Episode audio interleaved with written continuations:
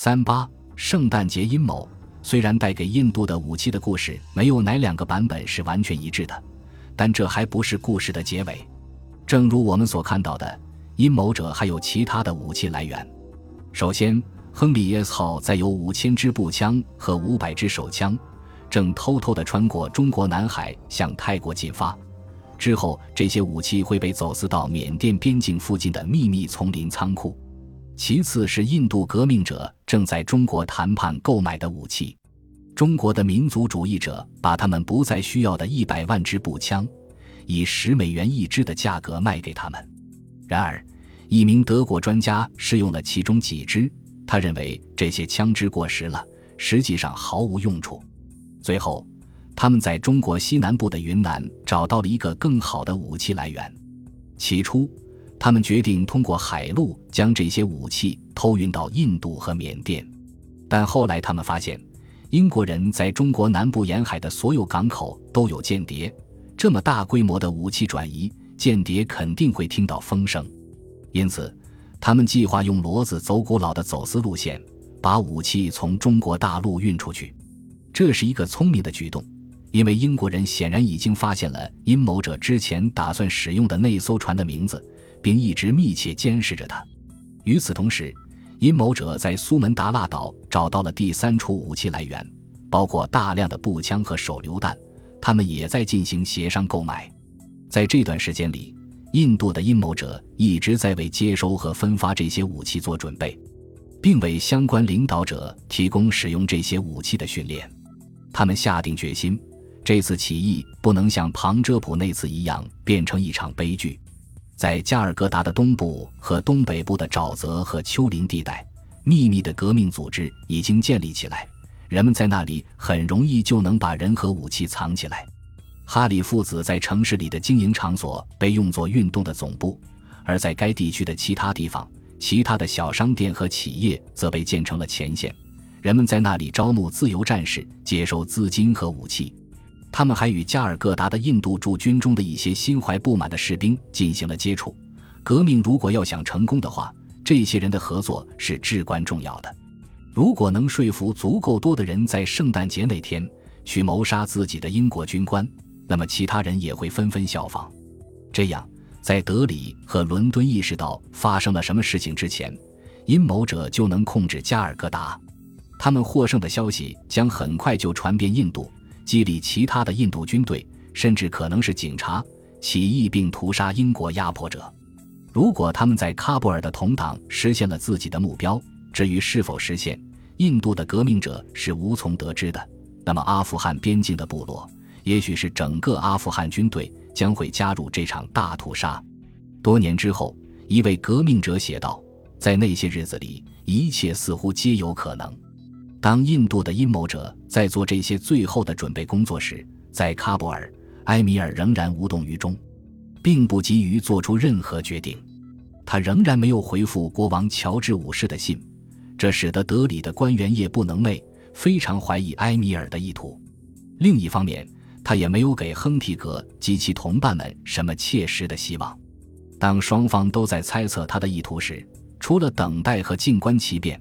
他们真的没有什么可以做的。双方都知道，这很大程度上取决于在接下来的几个月里，谁将赢得这场战争的胜利。显然，狡猾的哈比布拉布希望自己成为失败的一方。特派团没取得任何进展，空气中洋溢着不确定性。这对特派团的士气以及德国和印度队员之间的关系没什么好处。特派团从一开始就是一团糟。亨提格和尼德迈尔的关系并不友好，而他们名义上的领袖拉贾是一个很难相处的伙伴。他与亨提格以及阿富汗东道主都发生过争吵。德国人开始对印度人发动革命的能力失去信心，尽管后者此前在柏林做出过保证。而拉贾和巴拉卡图拉也开始意识到，柏林对印度独立根本不感兴趣，德国人的目的仅仅是赢得战争。事实上，他们越来越怀疑德皇对印度的皇位存有觊觎之意。虽然他们没有公开断绝与德国同伴的关系，但他们现在决定单独行动。一九一五年十月，第三名印度革命者大毛拉奥贝杜拉加入了他们的队伍。这名革命者曾是一名锡克教徒，后来才皈依了伊斯兰。他带着为数众多的追随者从印度赶到了喀布尔，目的是参加自己心目中即将开始的圣战。这三名印度人无视德国人，一致同意建立一个流亡的革命政府。一旦战争取得胜利，这个政府将统治自己的祖国。这个政府大言不惭地自称为印度临时政府，任命拉贾为总统，巴拉卡图拉为总理。奥贝杜拉为内政部和外交部部长，自封的三巨头同时宣布建立真主之军。他们相信，当临时政府从喀布尔发出将英国人赶出印度的信号的那一刻，成千上万的部落成员将会蜂拥加入这支军队。他们仍然抱着这样的希望：埃米尔会被承诺给予的印度北部的大片地区所吸引，号召他的人民加入圣战。如果没有，那么他也会被自己无力阻止的狂热情绪所压倒。他们推断，一旦叛乱的火把点燃了印度西北边境部落的火药桶，整个印度随之会变成一片火海。到时候谁也控制不了，大火会烧毁英国统治的所有痕迹。但是，如果要让大火把印度吞噬，还需要先做很多事情。关于正在策划的事情的消息，必须送到边境部落的首领那里。以便在时机到来时，他们可以做好准备。必须准备好关于赞颂土德大业、谴责英国人对伊斯兰的邪恶罪行的圣战传单，并把这些传单分发给该地区许多偏远村庄的毛拉和长老。正如我们之前提到的，他们为了生存，被迫把从君士坦丁堡带过来的大部分煽动性文学作品丢在了波斯的沙漠里。现在必须找到值得信赖的信使，把这些宣传资料从一个村庄带到另一个村庄，同时还要找到会说印阿边境地区的语言和方言的煽动者来鼓吹圣战。之前有一段时间，一些完全独立于特派团的流动土耳其煽动者在边境部落中开展工作，为英国人制造麻烦。因此，印度人现在把目光转向了他们和其他住在喀布尔的土耳其人身上。事实上，拉贾和他的同胞们越来越怀疑柏林与他们结交朋友的真实动机，因此他们越来越把土耳其人当作他们的盟友，而不是德国人。然而，这并不是说他们会拒绝德国人的帮助。在离开柏林之前，他们收到了德皇写给一些印度王公的信。根据德国外交部的判断，这些王公对英国人的忠诚有所动摇。如果出价合适，可能会被说服转而对抗英国人。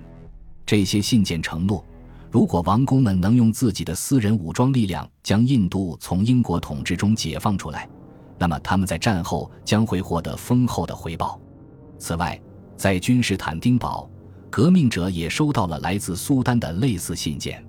苏丹作为哈里发，向印度的一些穆斯林王公们致辞。敦促他们履行神圣的职责，将自己的臣民团结起来，反抗异教徒英国人。要把这些高度煽动性的信件送达，显然相当困难，因为收信人的领地在印度境内，而且他们宫廷里也有印度政治部门的英国官员。这些官员会密切留意任何背叛或其他阴谋的迹象。这些信后来怎么样了？至今仍然是个谜。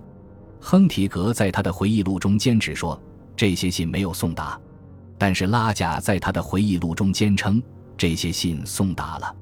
他回忆说，一个值得信赖的信使带着信件越过边境进入了印度，以便将信件送达。当然，其中有一些信落入了英国当局的手中。这些信在伦敦的旧印度事务部档案中可以看到。然而，除了这些信和圣战的传单。当时还有其他这类材料从喀布尔流出来，因为英国的边境官员很快就听到了谣言，部落首领之间秘密地流传着一封神秘的信。据说埃米尔本人在这封信上签了名，劝诫他们自己和他们的人民做好准备，迎接一场即将开始的印度圣战。与此同时，还流传着这样的故事：在当地部落的支持下，德国计划穿越波斯和阿富汗。一路横扫，进军印度。对无知的部落民来说，这些消息令人振奋不已。他们根本不知道这其中的距离有多远，也不知道东方根本没有任何德国军队可以发动如此野心勃勃的行动。虽然总督相当确信，如果这封所谓的埃米尔的信真存在的话，那肯定是英国在喀布尔的敌人伪造的。但他知道，在如此动荡的地区，这封信可能会像真的一样产生爆炸性的影响。为了迎击这封信以及来自喀布尔的类似宣传资料，总督决定向冲动的部落人表明，如果他们加入圣战，后果将是什么。为此，他在印度西北边境与阿富汗接壤的白沙瓦召开了一次盛大的族长会议，总计有三千名部落首领和长老出席参加。该地区的首席官员乔治·鲁斯·凯佩尔上校在会议上告诉他们。德里决定增加补贴来奖励他们目前的忠诚。此外，皇家飞行队的战机为二点五万名在山坡上围观的部落民表演了轰炸。